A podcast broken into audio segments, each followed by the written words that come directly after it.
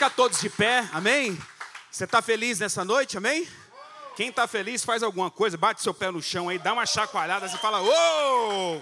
Aleluia! Quero saudar aqui os quase 70 pessoas que estão conosco aqui na acompanhando a live. Sejam bem-vindos aqui à Comunidade das Nações São Paulo. E você que está visitando pela primeira vez, seja bem-vindo a essa casa. Hoje é uma noite muito especial. Quero convidar aqui meu amigo querido, amigo do coração, Márcio Michele. Eu queria que você desse uma salva de palmas. Aleluia. Esse homem que é internacional, homem de Deus, Márcio Michele, sua esposa, Ana Paula, os seus filhos, é, o semearam para estar aqui nessa noite, amém? E Deus tem algo para te entregar aqui. Fala para o seu irmão, Deus tem algo para te entregar aqui hoje. Amém? Glória a Deus. Eu queria que você levantasse sua mão para cá, nós vamos orar pela vida do Márcio. Né? As pessoas podem fugir do nosso abraço, mas não pode fugir da nossa oração. Né? Nós queremos orar por você aqui, pela sua casa, pela sua família. Vamos orar. Senhor, nós te damos graça, Senhor, pela vida do Márcio. Obrigado, Pai, por ele ser esse homem tão ah, cheio de ferramentas que o Senhor colocou na vida dele. Senhor, e tem abençoado tanto o seu povo, tem abençoado tanto a igreja. Nós oramos pela sua família, pelos seus filhos, pela sua esposa. Senhor, nós estamos aqui abertos para receber aquilo que o Senhor tem entregado para ele, algo diferenciado. Senhor, e nós te louvamos pela vida dele nessa noite, que ele possa ser esse porta-voz, esse profeta, venha trazer do alto aquilo que o Senhor tem entregado para ele. Nós oramos assim em nome de Jesus. Se você concorda com a sua oração, diga amém. Aplauda ao Senhor. Márcio Michele, está em casa, meu amigo. Boa noite. Pode sentar aí, meu irmão, fica à vontade. Obrigado por você ter vindo hoje, obrigado por você estar assistindo aí no Instagram a live de hoje, a ministração. Eu quero trazer um princípio muito poderoso para a sua vida. Se você puder anotar, anota, porque vai fazer sentido para você depois. Às vezes a gente aprende e a gente deixa de anotar, depois a gente é enganado pela nossa mente, porque a gente acaba esquecendo. E eu vou mostrar um princípio que tem fundamentação na ciência, mas que tem um amparo extremamente profundo na Bíblia. Então, é bíblico, é de Deus e é do homem, a ciência também vai revelar. Eu não sei se você já ouviu falar de uma teoria que disse que você está a quatro pessoas de alguém que você precisa. Quem aqui que está presencialmente aqui já ouviu falar sobre isso? Levanta a mão. Então, eu acredito nisso, tá? E eu vou mostrar para você que isso é bíblico, mas eu vou explicar como que você vai fazer isso. Se você está a quatro pessoas de alguém que você precisa, você tem que se conectar com a primeira, para se conectar com a segunda, para se conectar com a terceira, que vai te levar para a quarta. Quem é essa quarta? Essa quarta pessoa é aquela que vai abrir uma porta de um negócio para você, é aquela que vai vender um imóvel, que vai comprar um imóvel, que vai fazer algo com você que vai ser positivo, talvez até um casamento, olha aí. Pode ser? Nessa hora que a gente fica assim, será que eu falo amém, né? fala, fala assim. Só que como fazer isso? E aí, eu vou trazer uma passagem bíblica, anota aí para você ler junto comigo agora ou ler depois. Para quem está assistindo pelo Instagram, não vai poder abrir no celular a Bíblia, mas anota Abacuque, capítulo 2, versículo 2 e 3. Abacuque, capítulo 2, versículo 2 e 3. Gente, eu tenho para mim o seguinte: às vezes eu abro lá no meu Instagram a caixinha de perguntas.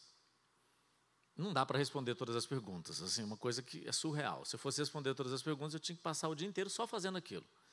Só que quando as pessoas perguntam, algumas eu falo, cara, não dá para responder, porque a resposta é mostrar para a pessoa qual o princípio que ela precisa cumprir. A pessoa quer o presente de Deus, mas não quer o princípio que o homem precisa cumprir. Para mim, o entendimento que eu tenho é que uma promessa é uma garantia sobrenatural de que Deus vai fazer. O princípio é uma ação natural que precisa ser cumprida por você.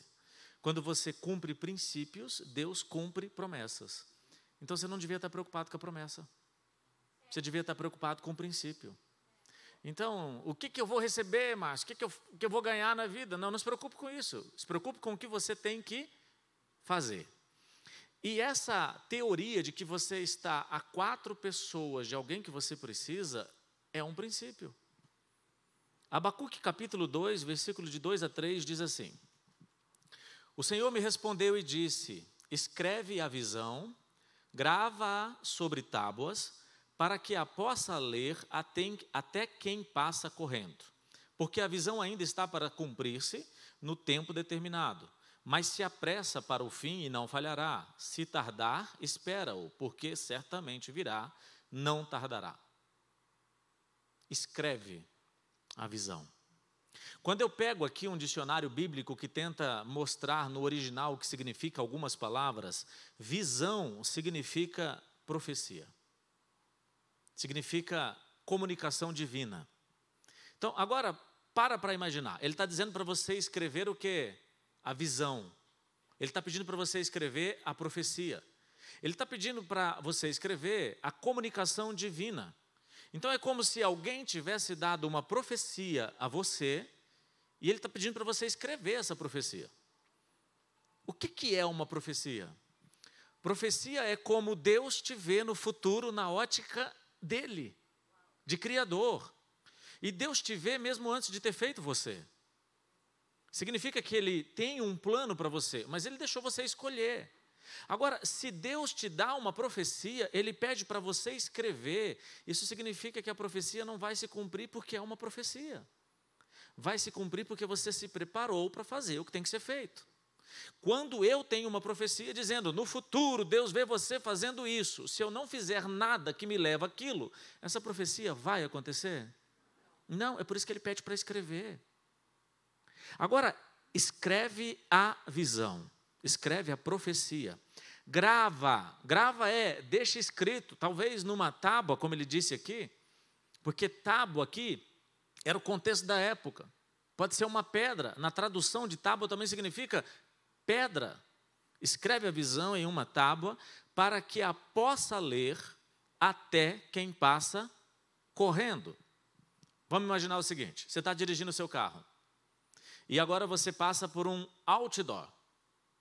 Você só consegue entender o que está naquele outdoor dirigindo o seu carro, passando, correndo, porque você viu o que naquele lugar? Uma imagem. Escreve a visão e grava em um lugar onde possa ver até quem passa correndo. Qual é a melhor forma de você ver o seu futuro? Você ler um texto sobre o futuro ou ver uma imagem sobre o seu futuro? Se você passar correndo por uma imagem, você consegue enxergar melhor do que enxergar um texto? Então eu preciso escrever o meu futuro na forma de quê? Imagens. Então, nós temos uma personagem na Bíblia, Ana. Ana pedia para Deus um filho. Então é como se ela estivesse escrevendo a visão. Deus, eu quero um filho. Ela pedia para quem o filho? Para Deus. Tem pessoa melhor no mundo para você pedir algo? Não, não tem. Só que ela pedia e não engravidava. Ela pedia para Deus. O que? Um filho. Para quem? Para Deus ela pedia. Quando é que Ana engravidou? O dia que ela mudou o o quê? Filho? Não. O dia que ela mudou o porquê. Não basta representar o seu futuro com uma imagem, tem que representar na sua mente o porquê que você quer aquilo. Então, o que eu quero que você aprenda é que é bíblico e é científico. A neurociência diz que o nosso cérebro ele é incapaz de processar o desconhecido. Você não consegue processar o desconhecido. Todos os dias, assim, eu estou ali com a minha filha, minha filha Sofia tem 10 anos, então às vezes eu estou falando uma coisa para ela, ela fala, como assim, papai?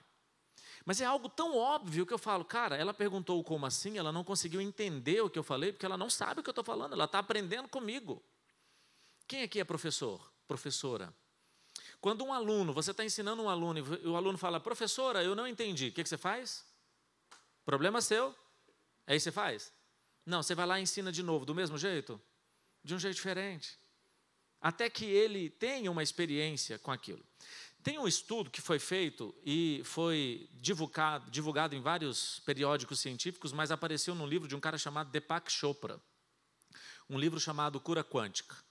Esse livro ele conta a história de algo que acontece no procedimento cirúrgico quando uma equipe médica, em um procedimento cirúrgico, descobre que a doença daquele paciente é maior do que eles esperavam. Então eles começam a conversar. Gente, porque tá lá o médico, o enfermeiro, todo mundo ali fazendo uma cirurgia, eles não ficam calados, não, eles ficam conversando. E dependendo da cirurgia, eles vão conversar sobre coisas da vida, talvez. Só que, de repente, a equipe médica precisa fazer uma cirurgia naquele paciente, abre o paciente e diz assim: doutor, o tumor é maior do que a gente pensava o tumor é maior, eu acho que não vai dar certo. Aí o doutor olha e fala, Ih, não vai dar certo. Mas já que a gente abriu o paciente, vamos tirar o tumor, mas ele não vai ter chance de viver.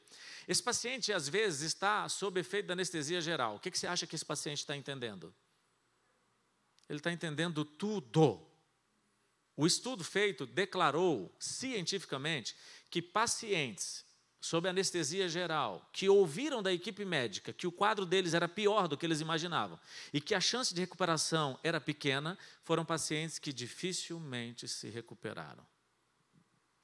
O cérebro não processa o desconhecido. Se isso é uma verdade científica, eu posso entender que o cérebro só processa o o conhecido. Agora eu estou ali sem saber o que vai acontecer comigo, e mesmo inconscientemente eu estou ouvindo de que a recuperação é pequena, o cérebro pega essa informação e acredita que é uma verdade e reage congruentemente de acordo com a verdade que ele acreditou. O que eu estou mostrando para você é o seguinte: a Bíblia diz, escreve a visão, escreve a profecia que Deus tem para você, escreve o seu futuro de um jeito que você possa vê-lo, mesmo se você estiver apressado, mesmo que você esteja correndo. Lance isso na sua mente que o seu cérebro vai acreditar e você é incapaz de realizar sonhos que você um dia não foi capaz de imaginar.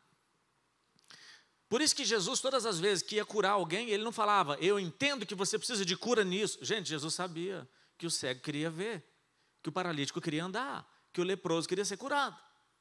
Está na cara, nossa cara. Não precisa nem ser Jesus para entender que o cego quer ver, o paralítico quer andar e o leproso quer cura. Sim ou não? Mas Jesus falava: O que queres que eu te faça? Jesus queria saber se a pessoa tinha visão. Jesus queria saber se essa pessoa já tinha imaginado a cura, porque senão ela ia rejeitar a cura. O seu cérebro não processa aquilo que você não foi capaz de imaginar. Então você vai aprender hoje a fazer uma ferramenta emocional que traz à existência aquilo que ainda não existe. Vai ter que existir primeiro aonde? Na sua mente. A gente chama essa ferramenta de, anota aí, porque eu vou falar bem rápido, mural dos sonhos. Você vai aprender a fazer um mural dos sonhos. Só que talvez você aprendeu que mural dos sonhos, livro dos sonhos, caderno dos sonhos, basta o quê? Escrever, é ou não é? Vamos para a Bíblia? Escreve a visão, grava sobre tábuas, para que a possa ler até quem passa correndo. Você fez um texto enorme do seu futuro, você escreveu. Passa correndo diante desse texto, você conseguiu ler? Não, então não era isso que você tinha que ter feito. Ao invés de escrever, você vai representar esse futuro na forma de quê? Imagens. Agora eu preciso só te avisar que escrever dá resultado? Dá, dá resultado sim, claro que dá. Só que demora um pouquinho mais. A nossa mente reage melhor com imagens. Deus chega para Abraão e diz assim: Abraão, você vai ter, você vai ter muitos filhos, tá, Abraão? Eu fico imaginando, gente, Abraão já um velhinho. Deus chega para ele e fala: Você vai ter filhos. Eu não estava lá, mas eu fico imaginando a expressão de Abraão. Fico imaginando, Abraão, Deus fala: Abraão, você vai ter filhos. Abraão. Abraão deve ter dito: Deus, você é fantástico. Cara, você é demais. Que coisa, que engraçado, hein, Deus? Aí Abraão talvez duvidou, não foi? Deus pede para Abraão fazer o quê? Acredita, estou falando é para acreditar. Foi assim que Deus fez? Deus falou para Abraão fazer o quê?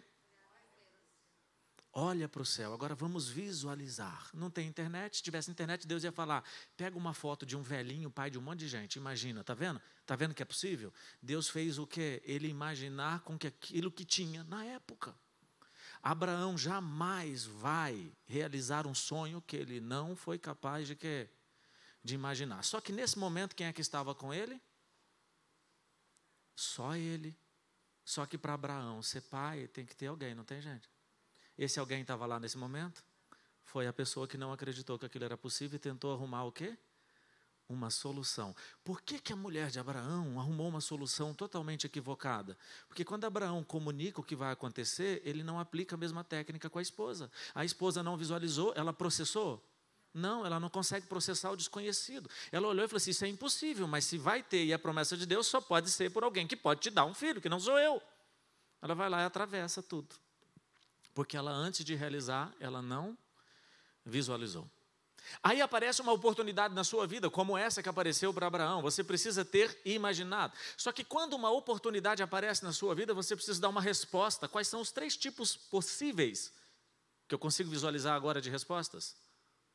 Sim, eu quero essa oportunidade. Não, eu não quero essa oportunidade. Terceiro, deixa eu pensar. Você consegue imaginar uma outra resposta? Alguém chega para você e fala: namora comigo. Sim, eu quero namorar. Não, não quero namorar.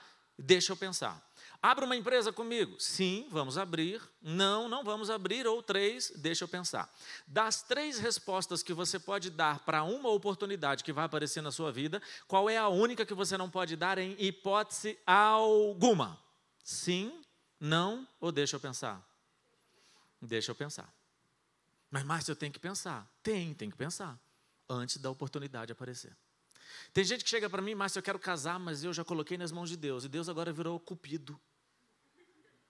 Tem gente que fala assim: a minha empresa não está vendendo, eu já coloquei nas mãos de Deus. Deus agora virou departamento comercial da sua empresa. Gente, está na sua mão. Só que você precisa visualizar um futuro em que Deus está nele também. O que você vai registrar no seu mural dos sonhos é um futuro acreditando que Deus faz parte dele. Se você olha para o futuro e vê um futuro tenebroso, é porque você não visualizou Deus nesse futuro. Então não basta fazer o mural dos sonhos, mas tem que acreditar que esse sonho é tão poderoso porque Deus faz parte dele.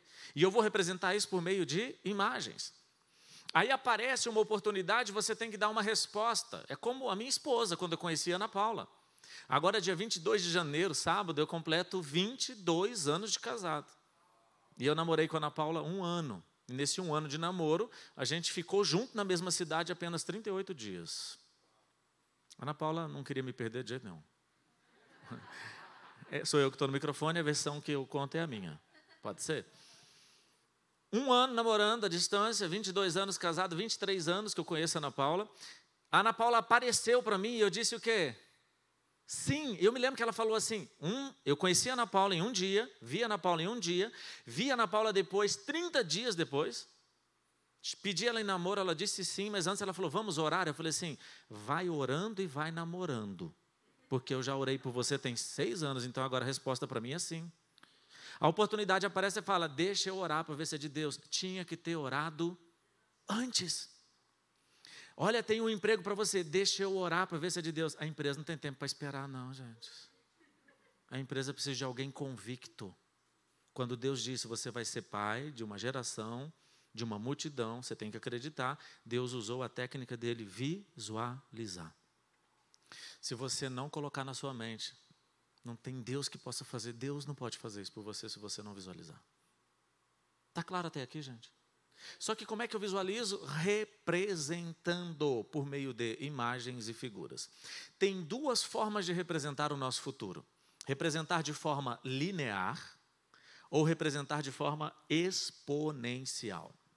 Representar de forma linear é olhar para um futuro que eu consigo enxergar e, na medida em que eu avanço, eu vou enxergando coisas novas. É como um farol de um carro aceso em uma estrada escura. Eu não vejo a estrada inteira, mas eu vejo o suficiente para quê? Para avançar. E na medida em que eu avanço, eu sou surpreendido com um animal na pista, com um quebra-mola, com uma curva, com um buraco. Ok, mas eu estou vendo. Só que eu serei surpreendido em algum momento por algo que eu não fui capaz de ver. Essa é a visão linear. A visão exponencial é prever o futuro, estar preparado para tudo que vai acontecer. Mas, mas isso não é possível. É possível sim, mas não dá tempo de explicar aqui para você. Aí vai ser numa outra ministração. Só que você precisa visualizar. Quando eu conhecia Ana Paula, eu tinha escrito. Pode ser escrito? Pode, mas demora um pouquinho mais? Demora. Eu escrevi numa folha de papel, gente, desde os 16 anos, que eu queria uma mulher que tivesse cabelos compridos, que tivesse fazendo faculdade. Quando eu conhecia Ana Paula, cabelos compridos. Fazia faculdade, segundo ano de direito. Eu coloquei no meu papelzinho que para casar comigo tinha que estar trabalhando. Ana Paula era caixa de supermercado. Eu coloquei num papelzinho que para casar comigo tinha que ter no máximo 1,60m de altura. Por questões óbvias eu fiz esse pedido. Você está rindo, mas eu sou bonito, tá? Geralmente só ri o pessoal assim, né? Quem fica rindo. Deixa, Deus está vendo. Gente, quando eu vi a Ana Paula, todo mundo que eu conversei dizia que eu não tinha chance. E eu fui e conversei com a Ana Paula. 2 de janeiro de 1999. Um sábado. Quase 40 graus. Dourados, Mato Grosso do Sul. Pensa no calor. Desci as escadas, botei a mão no ombro da Ana Paula e disse: Oi, Ana Paula. Ela virou para mim com a cara assustada, uma pessoa que ela não conhecia. Há vinte e tantos anos, né? Chamando ela pelo nome, eu vi que ela ficou assustada. Eu falei: Calma, você não me conhece, mas eu te conheço. Você que está solteira, anota, eu estou te dando dica de cantada cristã. Aí depois não reclama que está encalhado. Pronto. Naquela noite onde a Ana Paula foi, eu fui, eu fui atrás e tal, com as amigas e ah, pronto. No dia seguinte eu voltei para minha cidade, que era Brasília, que eu tinha que trabalhar no outro dia, na segunda-feira, sábado, domingo voltei, segunda trabalhei. Um mês mandando mensagem para Ana Paula, se comunicando com ela, falando, mandando carta, mandando flores, mandando mensagem, um monte de coisa. 30 dias depois, falei: quero namorar com você. 30 dias depois de namoro, quero casar com você. Três meses depois de namoro, comunicamos que a gente ia casar para os pais da Ana Paula. Um ano depois, a gente casou. Por quê? Porque quando a oportunidade aparecer, você precisa de uma resposta. E você não tem resposta porque você não imaginou a oportunidade. Aí aparece a oportunidade e você o quê? Entra em colapso. Ai, será? Ai, não sei. E agora? Tem que testificar. Cala a boca. Dou conta disso não. Deus está mandando você representar a visão que Ele te deu, porque senão na hora que a oportunidade aparecer, você fica assim, ah, será? Aí bota a igreja para orar por você. Quem tem que orar por você é você, desgraça. É você que tem que orar. Ai, o povo está fazendo campanha por você para você casar. O povo já está só o couro e o osso. E você não casou ainda. Por quê? Porque você quer que o povo ore por você, mas você não faz um mural dos sonhos. Ô Márcio, me ajuda aí. Como é que eu boto no mural dos sonhos um homem para casar? Não escolha uma pessoa, escolha características em uma pessoa. Porque se você ficar escolhendo uma pessoa, pode ser que essa pessoa não esteja disponível. Você entende isso? Escolha características. Deus é tão perfeito que esse princípio é tão legal que quando você colocar em um mural dos sonhos as características de alguém que você quer casar, quando esse alguém aparecer, você vai ver ele lindo, maravilhoso, mas todo mundo vai falar: "Nossa, como ele é feio". Não tem ninguém feio, né? Como ele é exótico. Mas você só vai ver o quê? Beleza. Mas Márcio, eu vou casar com um homem feio? Não, mas se você quis ele, você vai achar lindo. Quem tem que achar ele lindo, quem é? Você. Representa o seu futuro. Por quê? Eu comecei a ministração de hoje, a palestra de hoje, falando sobre você está a quatro pessoas de alguém que você precisa. Então, vamos lá. Se o que você quer é casar, você está a quatro pessoas de alguém que vai te apresentar você para o seu marido. Se o que você quer é prosperar na sua empresa, você está a quatro pessoas de alguém que vai abrir uma porta de um contrato milionário para você. Se você quer construir uma casa e comprar um lote onde ninguém vende o lote, mas tem uma pessoa vendendo, você está a quatro pessoas de alguém que vai chegar na casa dele e vai falar: vende para ele aqui. Ó. Só que para isso, esse lote tem que estar tá no seu mural dos sonhos. Esse negócio tem que estar no seu mural dos sonhos. Esse casamento tem que estar no seu mural dos sonhos. Você precisa visualizar a quarta pessoa. Você precisa visualizar o sonho. A quarta pessoa é o sonho. É tão inacreditável o negócio que essa teoria está escrita em um livro. E sabe como é que eles descobriram isso? Simples. Eles pegaram americanos no meio oeste dos Estados Unidos e pediram para que esses americanos entregassem uma carta, sem usar o sistema de correios, para uma pessoa que morava em Boston. Todas as pessoas do meio oeste tinham que mandar a carta para uma única pessoa de Boston. Só que eles não conheciam essa pessoa de Boston. 95, 90% das pessoas fizeram essa carta chegar depois de transitar por quantas pessoas? Quatro. E a última pessoa que conectou com essa pessoa que recebia a carta foi a mesma. Você já imaginou eu pegar e falar assim, para todos vocês aqui, vocês não se conhecem, faz essa carta chegar no João tal, lá de um lugar qualquer, Manaus. Você não conhece, não é para usar o correio. O que eu estou dizendo é que estudo, esse estudo diz que essas cartas, 95% delas chegaram na mão desse cara, passando pela mão de quantas pessoas? Quatro. Você está quatro pessoas de alguém que você precisa. Só que para isso você tem que visualizar o último. E esse é o detalhe. A gente não visualiza o último porque a gente está muito preocupado com o primeiro. A gente está muito preocupado com, eu preciso conhecer fulano. Não, você não tinha que conhecer ele, você tinha que saber o que, que esse fulano vai gerar para você. Quando Ana pedia para Deus um filho, ela visualizava quem? Ela. Deus me dá um filho. Ela era a primeira pessoa. Quando ela falou, Deus, me dá um filho que eu vou entregar ele para você. O que, que aconteceu? Ela engravidou. Por quê? Porque o projeto de Deus na vida de Ana não era dar um filho para ela, era dar um filho que ia cumprir um propósito na terra. Não significa que Ana abriu mão do filho. Nada disso, gente. O que Ana fez foi mostrar para Deus que ela queria um filho por um propósito. Então, na hora de representar o seu futuro, diga o que você quer, mas faça isso com imagens e diga por que você quer. Eu, se fosse você, eu tinha anotado tudo isso, que eu já estou acabando a ministração. Agora tem um detalhe. Que porquê é esse? Isso é o mais interessante. Esse porquê nunca pode ser você. Deus me dá um carro, porque se eu tivesse carro, eu não vou molhar mais o meu tênis quando eu for para a igreja. Me dá um carro, porque aí eu vou chegar na igreja abalando geral. Vou postar na internet e vou dizer que sou vitorioso. Você está pedindo algo para quem? Para você, primeira pessoa. Deus me dá um carro, porque com esse carro eu serei uma pessoa que vai alcançar outras pessoas. Você já mudou o seu foco. Deus me deu uma família, porque por meio da história que a minha família vai contar, as pessoas vão desejar ter uma família. Você acabou de pedir um casamento, de maneira certa. Só que você chega e fala: Deus, me manda alguém, porque eu não dou conta ficar só. Já tem um ano que eu não beijo na boca, Deus. Não ri sozinha, não, porque entrega a sua realidade. Quando for assim, tenta rir junto com todo mundo, tá?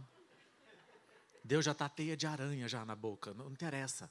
Você está pedindo para você, você não vai ganhar. Ana pedia para Deus um filho e não engravidava.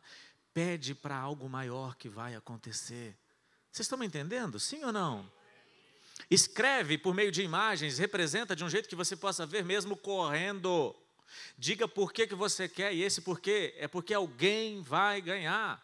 Eu me lembro quando eu abri a minha empresa, eu sou formado em ciências contábeis, e quando eu fui abrir a minha empresa em 2011, eu achei que, por ter feito ciências contábeis, eu podia abrir. Na verdade, hoje eu pago pessoas para fazerem isso, um contador, mas eu achei que poderia fazer, e poderia, tinha habilidade para isso. Aí eu procurei a junta comercial lá do Distrito Federal. Fui lá em Brasília, junta comercial, quero abrir uma empresa. Eu entrei na junta comercial e disse assim: abertura de empresa. A menina que estava na recepção olhou para mim e fez assim: ó. Gente, eu cheguei para a pessoa e falei: abertura de empresa. E ela? Eu gosto de falar, eu gosto de ouvir, sabe? A pessoa não falou nada. Ela só apontou, aí tinha uma placa assim, ó, abertura de empresa, aqui. Já percebeu que homem não, não gosta de perguntar as coisas, né? Mulher gosta de perguntar. Gente, homem está no trânsito, ele erra o caminho, mas não pergunta, não para. Aí ainda fica insistindo, não, eu estou indo certo. Mulher não tem medo nenhum de, na primeira pessoa, falar, onde é que fica tal lugar? É mentira isso que eu falei ou é verdade? É verdade. Tem uma explicação da antropologia para isso, sabia? Mas não dá tempo de explicar hoje também. Ah, eu tenho que fazer você querer me ouvir mais vezes, né? Fui na área de abertura de empresa, eu me lembro exatamente, era um balcão. Sabe aquele balcão alto que a pessoa senta, ela fica um pouquinho abaixo? E aí tinha a mesa dela e o balcão. Eu cheguei, moça, eu queria fazer abertura de empresa. Ela, abertura de empresa? Eu falei, sim. Ela pegou um papel, um formulário e empurrou para mim. Eu entendi que era para preencher, mas eu queria ouvir. Ela falou assim: preenche e volta aqui. Eu não falou nada. Não falou uma palavra sequer preenchi o formulário e abri minha empresa. Essas duas pessoas que eu acabei de relatar, elas passaram nesse concurso pensando em quem? Em mim ou nelas? Nelas. Passaram em concurso pensando nelas. Olharam para o futuro pensando em quem? Na primeira pessoa. Conquistou o que queria, mas vai ser feliz? Não. E se você tivesse passado nesse mesmo concurso, que eu estou dando o exemplo da junta comercial, mas pensando em quem seria atendido por você, como é que você recepcionaria alguém que quer abrir uma empresa? É, onde é que abre empresa? Você quer abrir uma empresa? Sério? Uau! Eu acredito no Brasil. Você é um empreendedor, então você quer ralar, ser um herói nesse país, gerar emprego. Não, vem cá, tira uma foto comigo.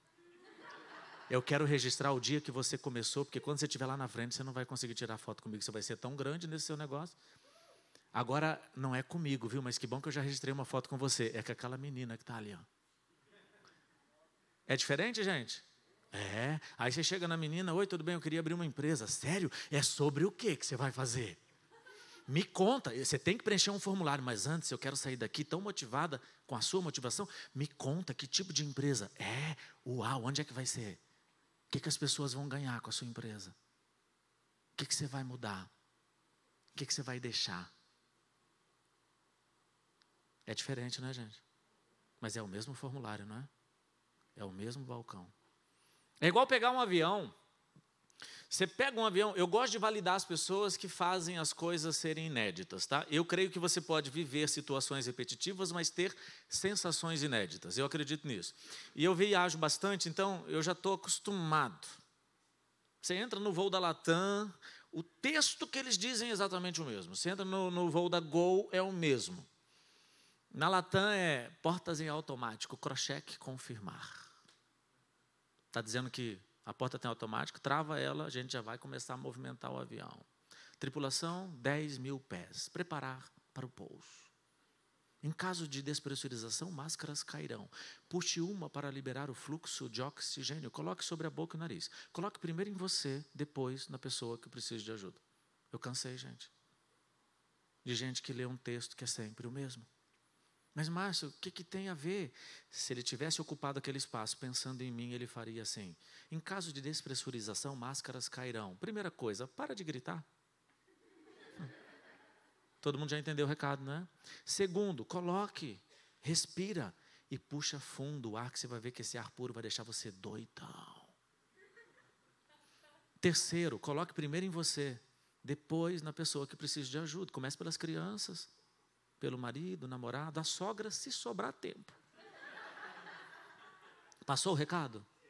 Passou. Tem uma companhia aérea na Ásia que eles brincam com as pessoas e dão um recado. Não vem dizer para mim que não dá para ser diferente. Dá sim, é você que não quis ser diferente. É você que continua pensando na primeira pessoa e nunca pensando nos outros.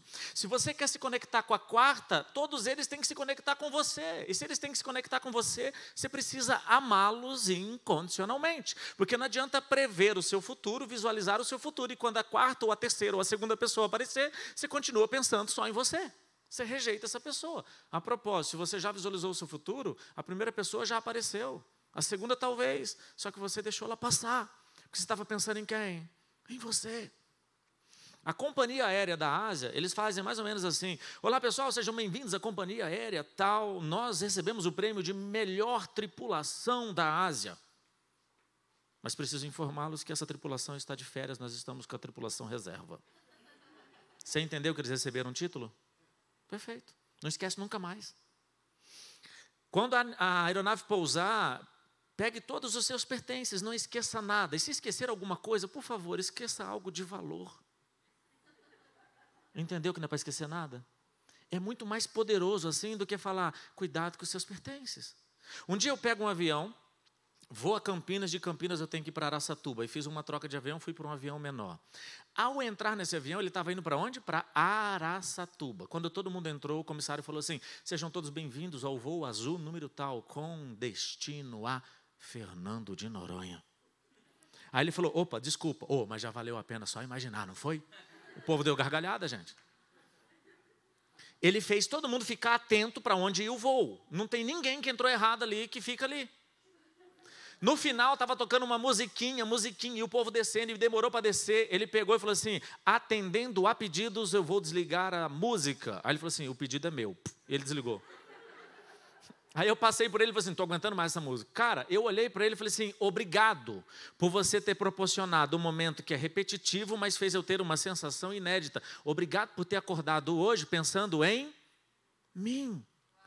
Só que você, às vezes, não pensa no outro, porque você é egoísta. E por que, que você pode ser egoísta? Porque você é uma pessoa ferida.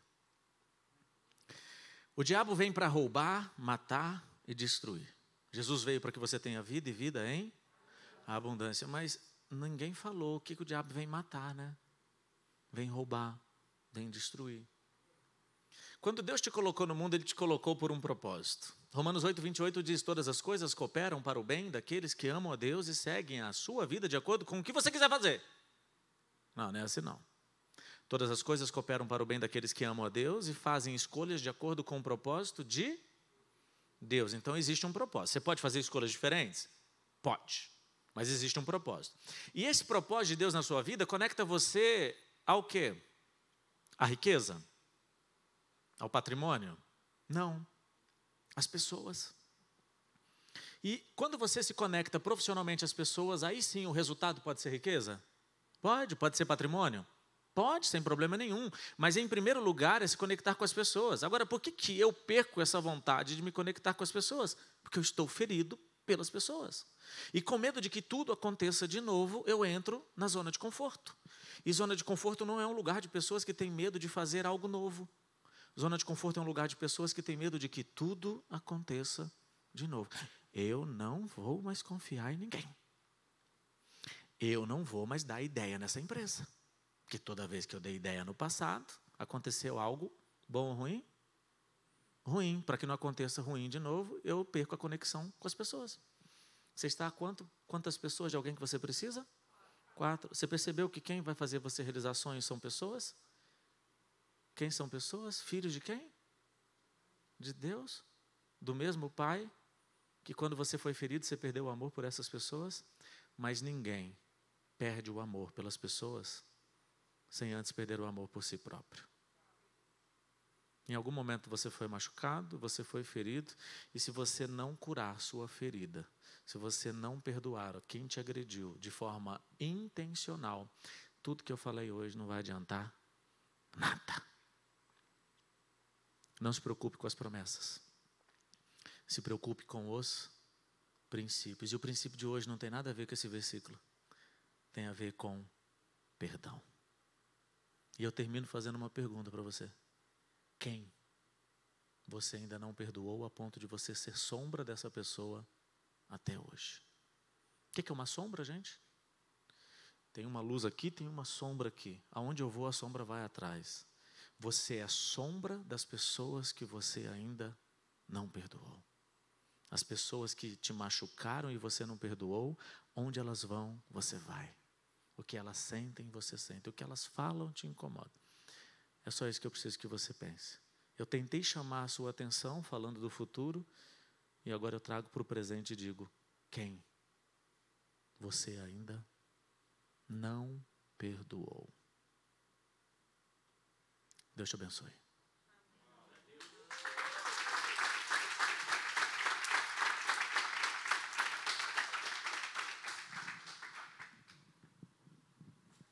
Aleluia. Vamos ficar de pé. Vamos ter um, momento. Quero te dar um minuto. Você fechar os seus olhos, colocar a mão no seu coração.